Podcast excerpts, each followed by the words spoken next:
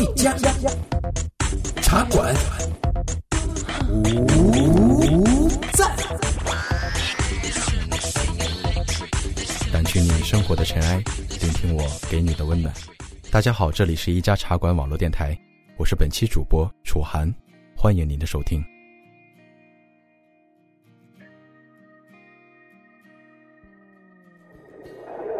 昨天我跟都悠悠两人做了一期关于古诗词的一篇一个小节目，嗯，想到了很多，在今天与大家分享一下。在我们过去的这数十年的求学生涯中，我们每天都经历着不同的人和不同的事。上了大学之后，我们的课程变得丰富了许多。然而，对于古诗词那种怀旧的心态，我们也失去了很多。所以我们必须要抓紧现在的时间，让我们手中的键盘歇一歇，拿起你的笔，每天写一段古诗词，让我们中国的传统文化再一次熠熠生辉。在不知不觉间，在后知后觉中，我希望们所有的朋友能真的去喜爱我们的古诗词，也同样在这样的一个时代，这样这样一个年代，我们每一天都过着精彩的生活。今天闲来无事，翻开了微信，突然找到了曾经收藏的一段语音。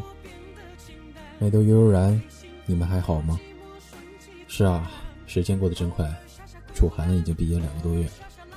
这两个多月对于楚涵来说，真的是人生当中应该说是少有的那种拼搏的感觉。为什么这样说呢？真的在这两个月当中，从一个学生转换到一个在社会上打拼的追梦人，这样一个角色的转换，真的是让楚涵心有余悸。我们不知道我们下一步究竟是会怎么样。今天隐约看到了一段话：如果别人说你是错误的，那么就做出正确的事来证明别人的话是错误的。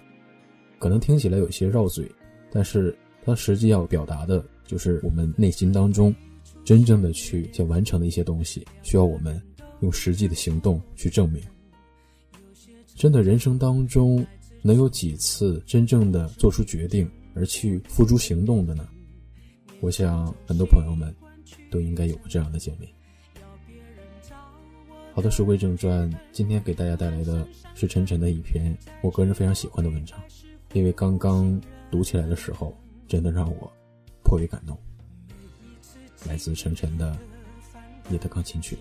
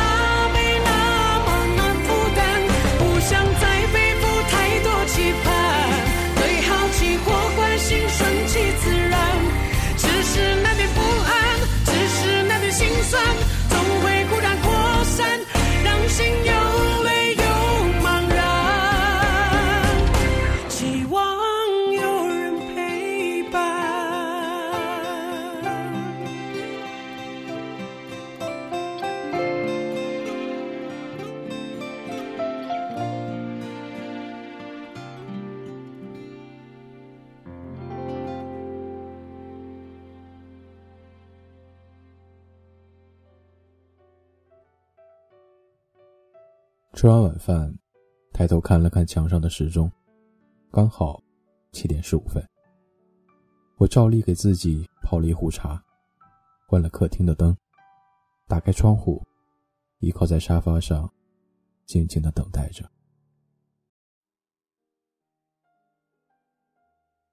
没过多久，钢琴声准时从天花板上传来。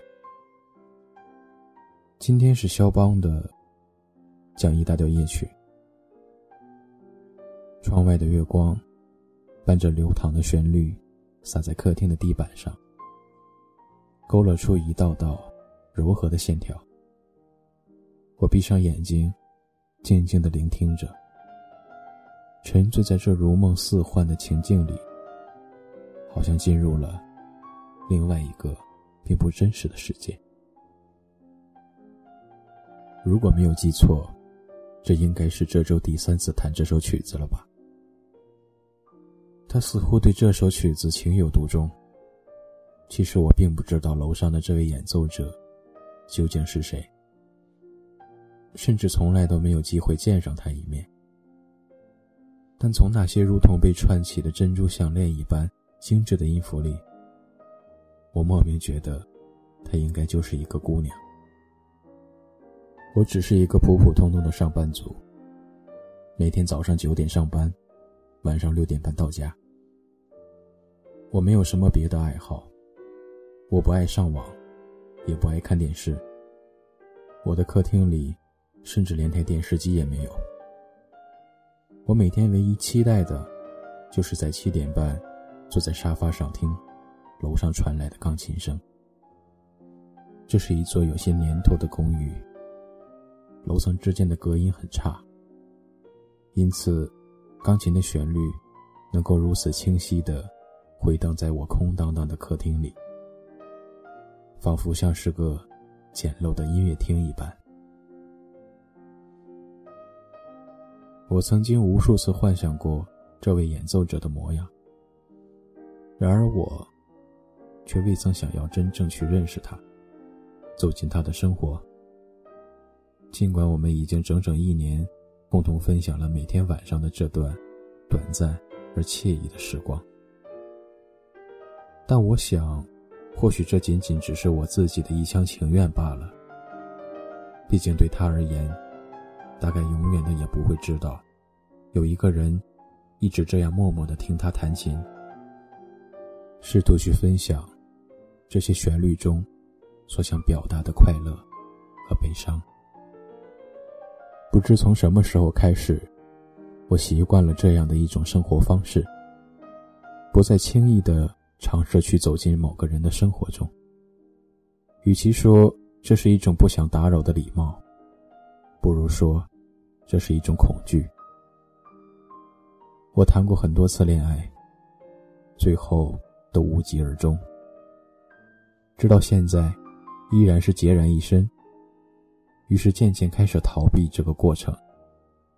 从新鲜感到互相了解，再到去接受一个和你完全不同的个体。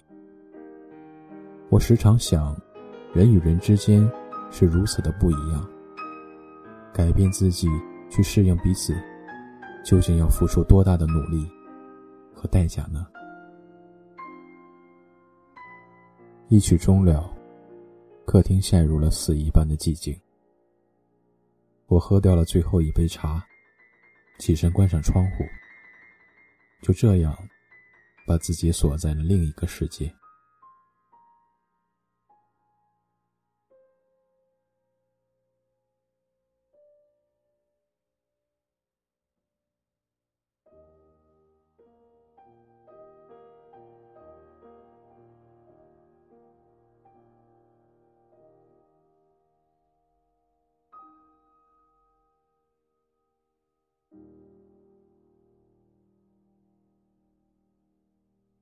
这天晚上，窗外下起了蒙蒙细雨。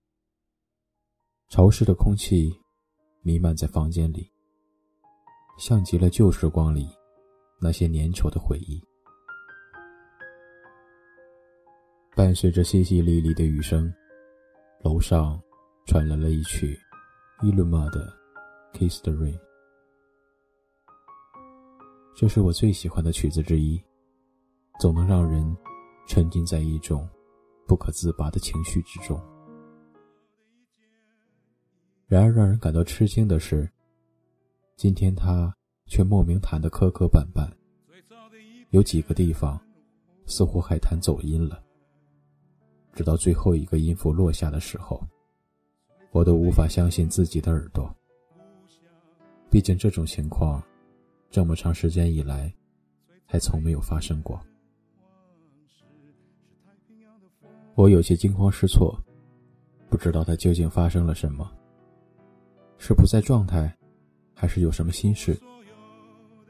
那一刻，我真的很想到楼上敲开他的房门，但我最终还是没有那么做。毕竟，也许是我太过敏感了，而且要是被他知道我一直在楼下偷听他弹琴，他会怎么看我呢？可是接下来的两天。楼上一直都没有传来钢琴声，这让我不禁感到越来越慌张。于是，在第三天晚上激烈的思想斗争后，我还是决定上楼去询问一下情况。来到这所公寓整整一年，我都没有到过一次楼上。楼上的世界对我来说，就好像一个异次元一般的存在，以至于每一阶楼梯。都仿佛是悬崖边的栈道一般，让我走得小心翼翼。站在门前的时候，我在门上仔仔细细的找了半天的门铃，却依旧没有找到。于是我只好伸出手，想要去敲门，但伸到一半又犹豫的缩了回来，心中充满了一种未知的恐惧感。我不知道自己在害怕什么。或许是对他的模样幻想了太多，今天终于要见到真人了，反而会担心破灭。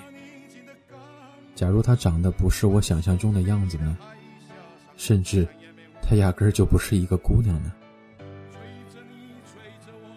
正当我犹豫不决的时候，门忽然吱呀一声开了，顿时把我吓了一跳。门里果然站着一个姑娘，披着一头乌黑的长发。穿着一袭白色的连衣裙，显得美丽而优雅。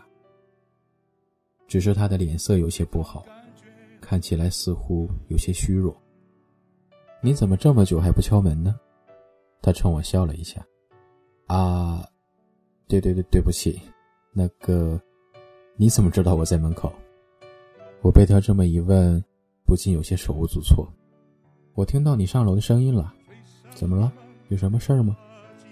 嗯，其实也没什么事儿，看你没事就好，我先告辞了。说罢，我的脸有些发烫，转身就想逃下楼。哎，等一下，既然来了，不如就进来坐会儿吧。他很热情的招呼我，于是我也不好推辞，便脱了鞋走进了他家。因为是楼上楼下，我们房子的格局。几乎是一模一样的，只不过它的装修显得更用心一些。而一进门，最显眼的莫过于客厅中央的一架很大的三角钢琴，它几乎占据了客厅绝大多数的空间。那个地方的楼下是我用来摆沙发和茶几的。天哪，这就是你的钢琴！我不由得惊呼道：“是的呢，怎么了？按理来说。”摆个立式钢琴比较节省空间，不是吗？为什么要摆这么大的三角钢琴？因为三角钢琴音色更好，弹起来音量也更大呀。难怪我能听得这么清楚呢，我还以为是天花板的隔音不怎么好。天花板的隔音确实不太好，我每天都能听到你做饭的声音呢。他笑道：“不是吧？我都听不到你做饭的声音。”嗯。可能因为我的听力比你好，我甚至还知道你每天都听我弹琴呢。听他这么一说，我顿时感到颜面无存，真想马上找个地方钻回自己家去。有一个听众，终归是件好事呢。无论做任何事情，一个人的话，快乐都会减半，不是吗？就像你每天一个人吃饭的感觉那样。我不禁有些惊讶。原来他也一直在默默的观察我的生活。话说，你这三天为什么没有弹琴了呢？因为身体有些不适，不好意思让你失望了。他有些抱歉的笑了笑。也不是失望了，就是有些担心你。你看，都整整一年了，我每天晚上都在等你的曲子，忽然三天没弹，我真以为你出了什么状况了呢，所以才冒昧来敲你的门。还好看见你没什么大碍，我对他解释道：“你真是个好人，用不着刚认识就给我发好人卡吧？”我不禁哑然失笑：“没，我认真的呢。如果你愿意，以后每天都可以来我家听我弹琴。”他歪着脑袋冲我抿了一下嘴。于是后来每天下班吃完晚饭，我都会到楼上敲开他的房门，坐在一旁默默看他弹一首钢琴曲。他每次弹琴前都会把窗帘拉开，让窗外的月光恰好照在钢琴的周围，像是开演前照在舞台正中的一束恰到好处的聚光灯。随后他拉开椅子。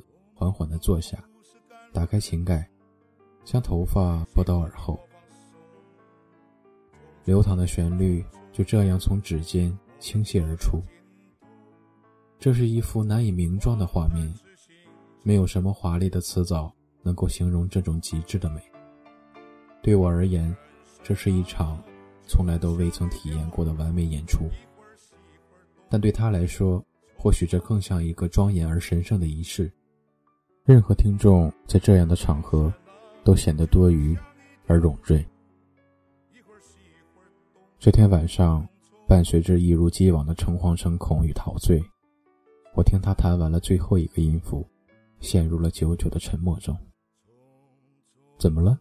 他合上琴盖，转头问我道：“我很好奇，为什么你一天只弹一首曲子呢？那你为什么一天只吃三餐饭呢？”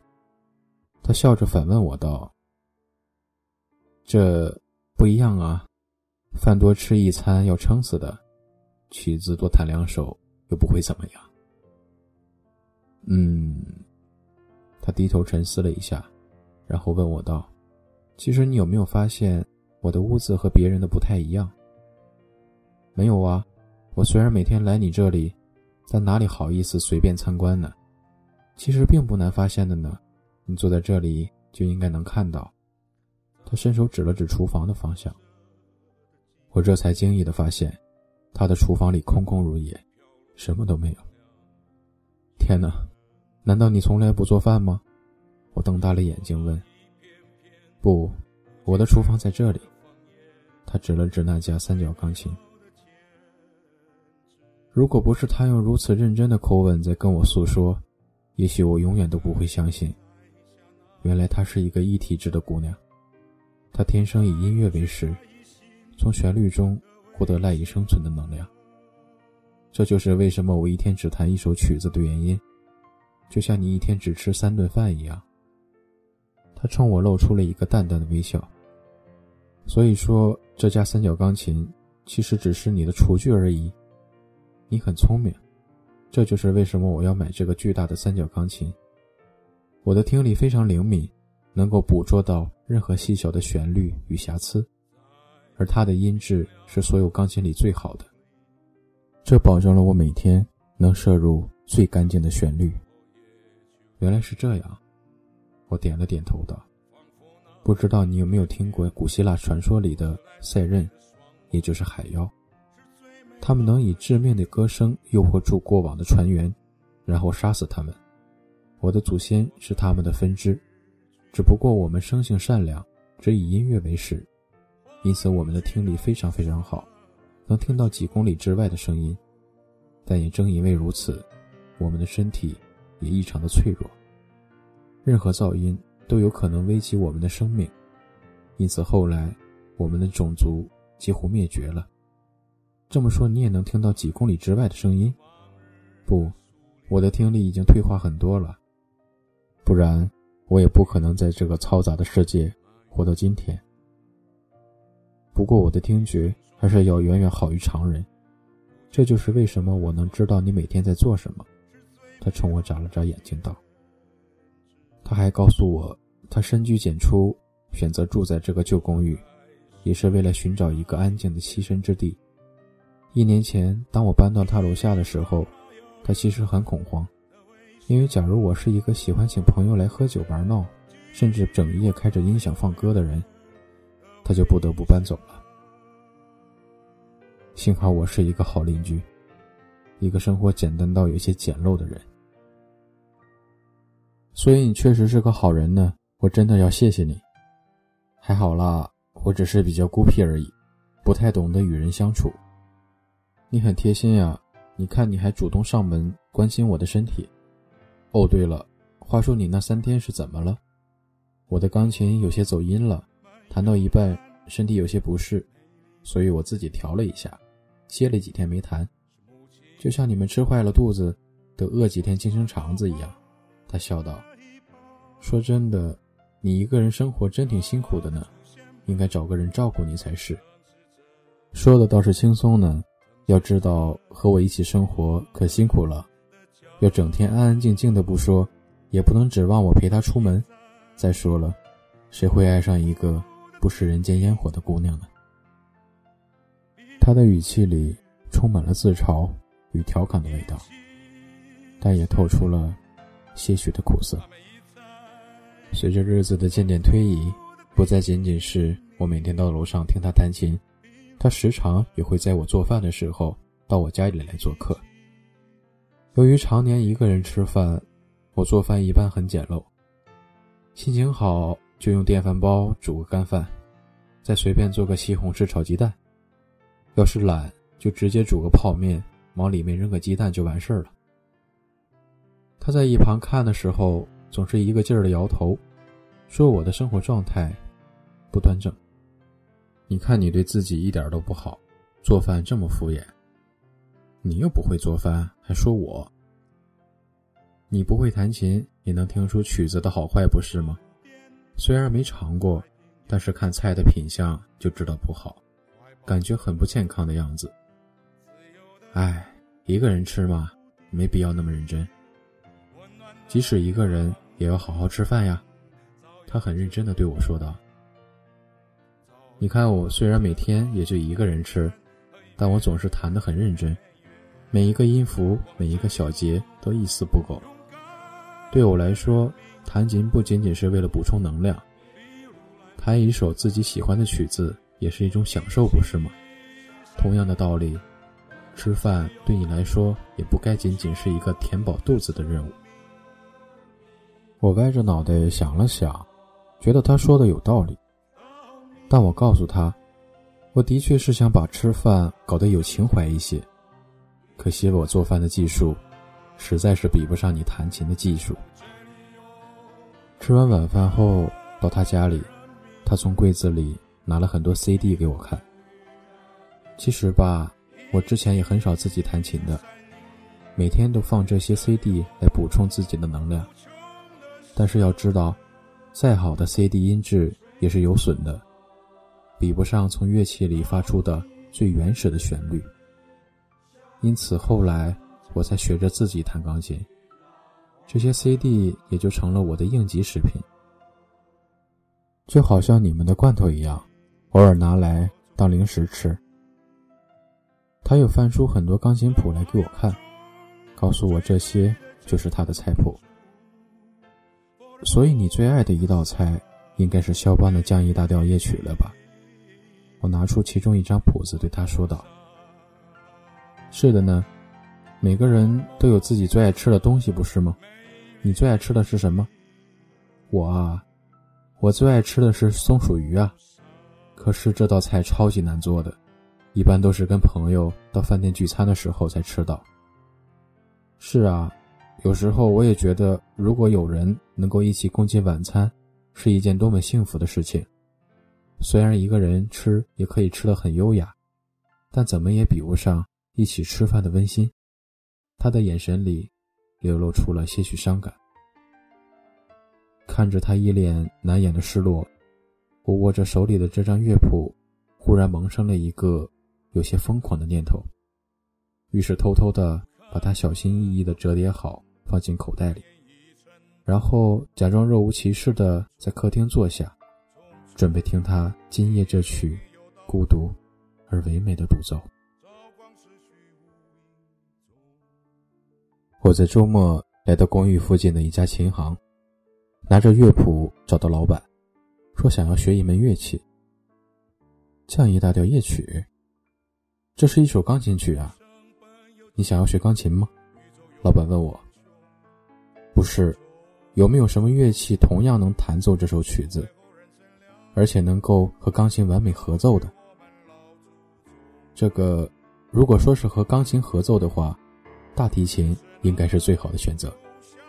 可是这首曲子似乎从来都没有这两种乐器的合奏的版本。可以编配一个合奏吗？可以是可以，不过要花些时间。太好了，那我想学大提琴的部分。你大提琴的基础零，但是弹过吉他，算不算？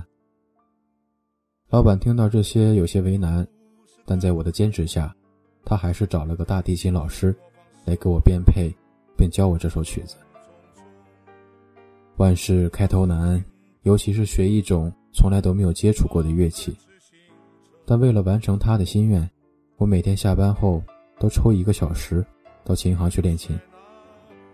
于是这段时间，我几乎都没有再到他家里听过他弹琴，并且为了不让他知道我的计划，我告诉他，我最近每天都要加班，就连我买的大提琴都寄放在琴行里不带回家，生怕被他发现。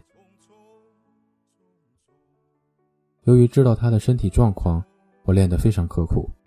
毕竟，假如我不小心弹错了音，或者弹得不熟练，对他的健康可能会造成不好的影响。然而，随着曲子逐渐练成，我也越发觉得忐忑不安，因为我从来都没有和他排练过，哪怕一次。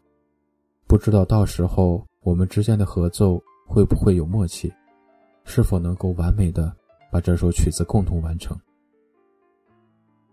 一个月后的一天，我一下班就飞奔到琴行，把笨重的大提琴背回了家里，然后兴奋地跑到楼上敲他的房门。然而过了很久，里面都没有任何回应。正当我有些疑惑的时候，门忽然开了，里面传出来一股呛人的油烟味儿，而他正站在门口，手上端着个盘子。加班辛苦了，我最近买了口锅。偷偷学做了一道菜，你最爱吃的松鼠鱼，可惜厨房里没有抽油烟机，搞得屋子里乌烟瘴气的。我低头看了看这盘精致的松鼠鱼，不知是因为油烟还是感动，眼眶不禁有些湿润。而他与此同时，也看到了我身后放着的大提琴。正当他准备开口问的时候。我轻轻的告诉他：“从今天开始，我想每天与你一起共进晚餐。”